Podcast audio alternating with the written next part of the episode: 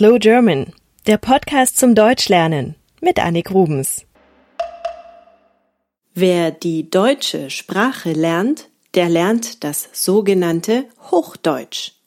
Dieses Hochdeutsch wird in ganz Deutschland verstanden.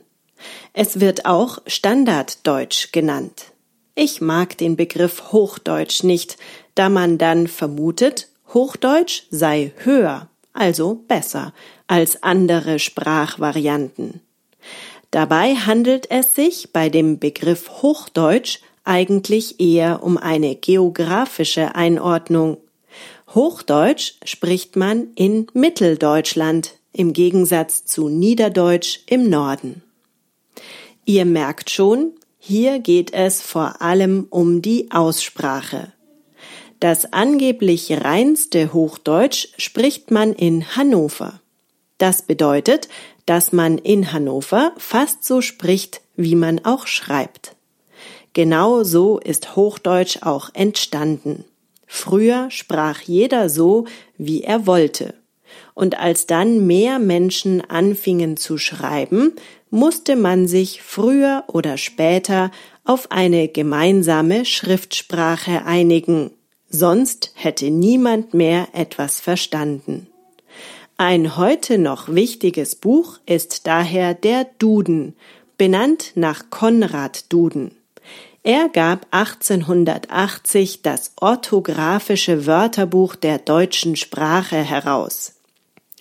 Dieses Buch wurde sozusagen zur Rechtschreibbibel der Ämter. Alle öffentlichen Ämter sollten sich daran halten.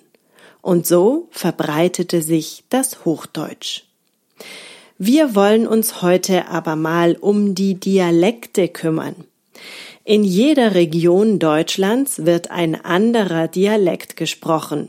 Hier in München, das liegt in Bayern, wird Bayerisch gesprochen. Das hört sich so an. Ich hab von nix Ahnung. Bayerisch ist ein Dialekt, der sehr schwer verständlich ist für jemanden, der gerade Deutsch lernt. Ihr könnt mal versuchen, Musik von bayerischen Bands und Musikern anzuhören, beispielsweise von den Sportfreunden Stiller, von Django 3000 oder von Konstantin Wecker.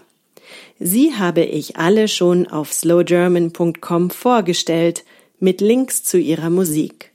Versteht ihr, was da gesungen wird? Wenn nicht, seid bitte nicht frustriert. Auch Menschen aus Norddeutschland verstehen es nicht. Denn die Dialekte sind in Deutschland manchmal wirklich weit vom sogenannten Hochdeutschen entfernt. Das heißt, nicht nur die Aussprache ist anders, sondern auch die Wörter. Und wenn man die nicht kennt, versteht man nichts. Auch der Satzbau ist oft ganz anders. Eigentlich ist ein Dialekt fast schon eine andere Sprache, findet ihr nicht?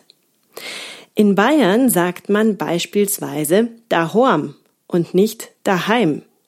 Und der Dreck oder Schlamm ist der Barz. Manche sagen zu Dialekt übrigens auch Mundart. Das ist das deutsche Wort für Dialekt. Das Bayerische hatten wir schon. Es gibt aber noch viele andere Dialekte. Sächsisch wird zum Beispiel in Sachsen gesprochen, Hessisch in Hessen und Schwäbisch in Baden-Württemberg. Besser gesagt, in Teilen von Baden-Württemberg.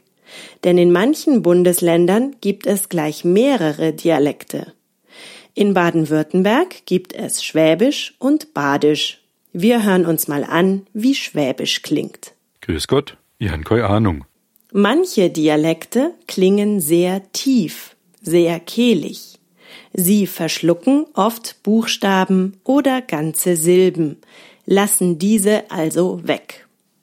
Andere Dialekte betonen manche Buchstaben extrem oder, wie im Fränkischen, sprechen alles sehr weich aus. Da wird aus dem T ein D und aus dem P ein B.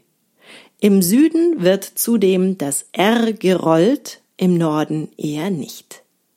In Deutschland sind manche Dialekte als sympathisch eingestuft, andere als unsympathisch. Bayerisch wird oft gerne als bäuerlich gesehen, also als nicht intellektuell, nicht klug. Das ist natürlich gemein, denn in Bayern gibt es sicherlich nicht weniger kluge Menschen als in anderen Teilen Deutschlands. Ich selber mag den sächsischen Dialekt überhaupt nicht, den schwäbischen dafür sehr gerne. Das hängt oft auch einfach von den Leuten ab, die man kennt, oder von den Regionen selber. Wer gerne in Stuttgart Urlaub macht, der mag sicher auch den dort gesprochenen Dialekt. Einen letzten Dialekt habe ich noch für euch, Westpfälzisch. Denn, wie ihr hier schon merkt, es gibt nicht nur Dialekte, sondern jeder Dialekt hat dann auch nochmal kleine Unterschiede.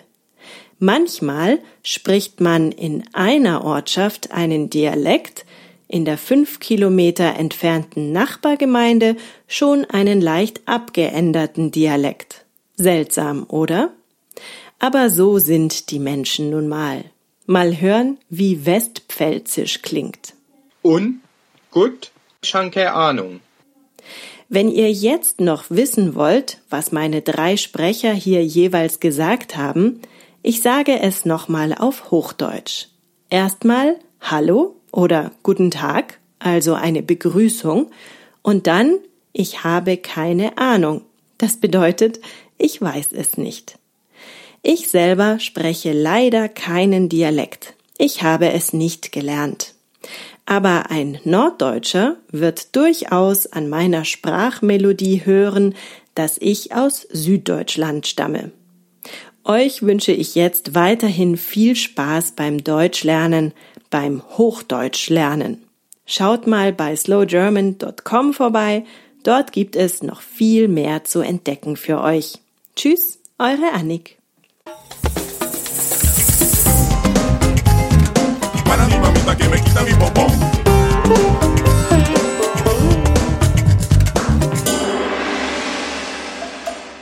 Slow German, der Podcast zum Deutschlernen mit Annik Rubens.